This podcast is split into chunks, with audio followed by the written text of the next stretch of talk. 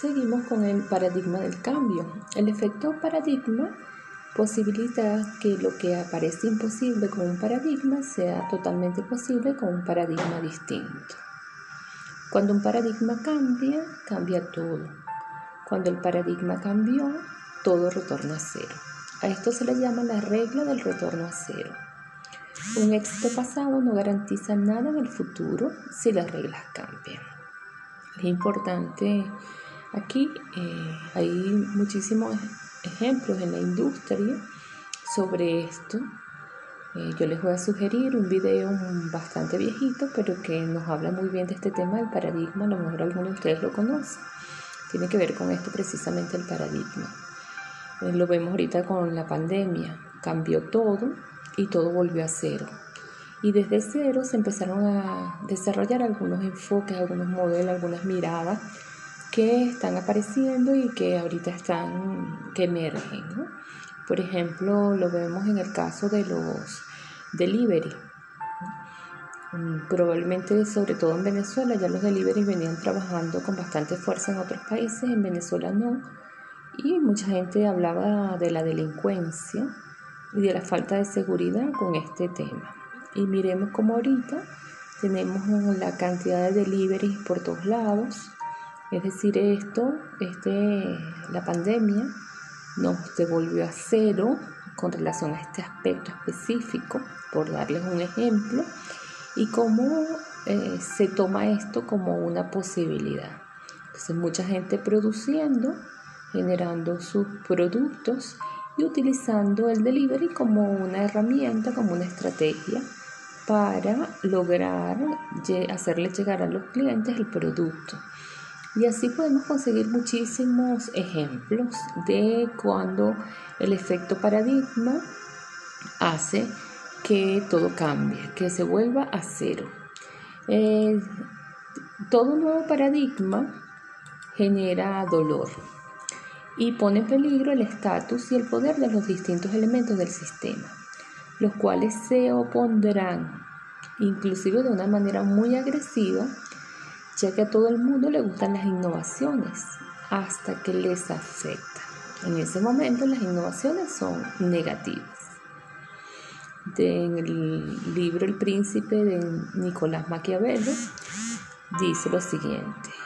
No existe nada más difícil e incierto por realizar que introducir un nuevo orden de cosas, porque la innovación tiene por enemigos a todos aquellos que han tenido éxito en las condiciones anteriores y por tibios defensores a aquellos que podrían tener éxito en la nueva.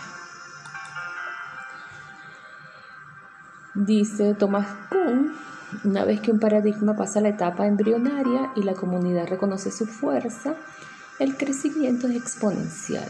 Cuando un número considerable de pensadores llega a aceptar la nueva idea, se produce un cambio colectivo de paradigma y brota el consenso, provocando una especie de reacción en cadena.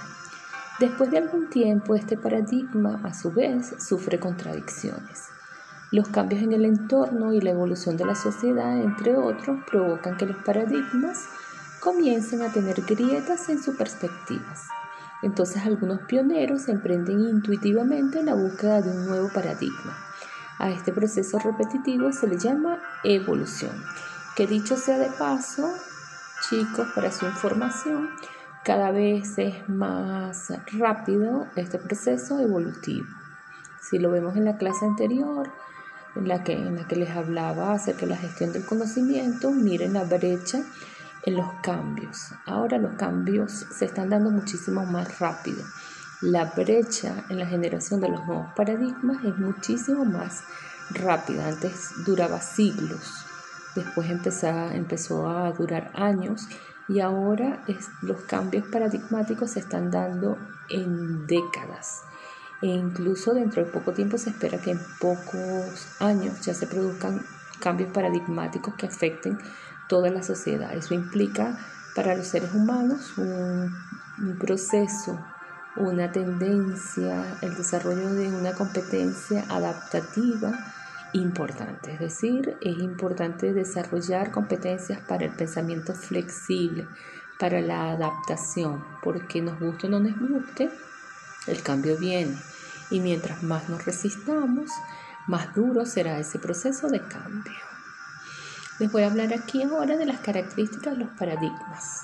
Como les decía al principio, los paradigmas son, comunes, los hay en todas partes y en todas las áreas de la vida, de la vida personal y de la vida eh, social, comunitaria, de las sociedades.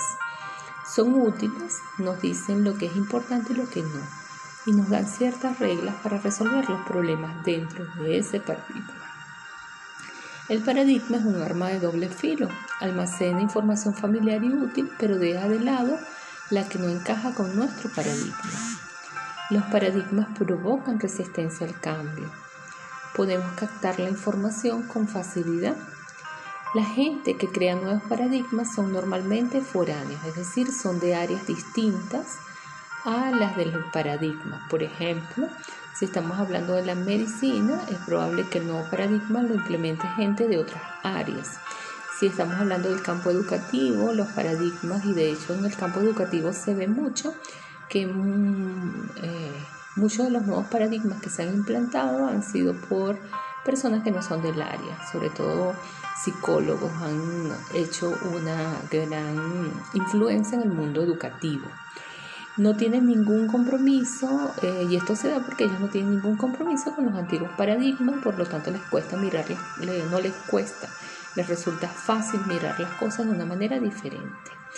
Y se puede cambiar de paradigma y convertirse en un pionero desafiando las ideas existentes.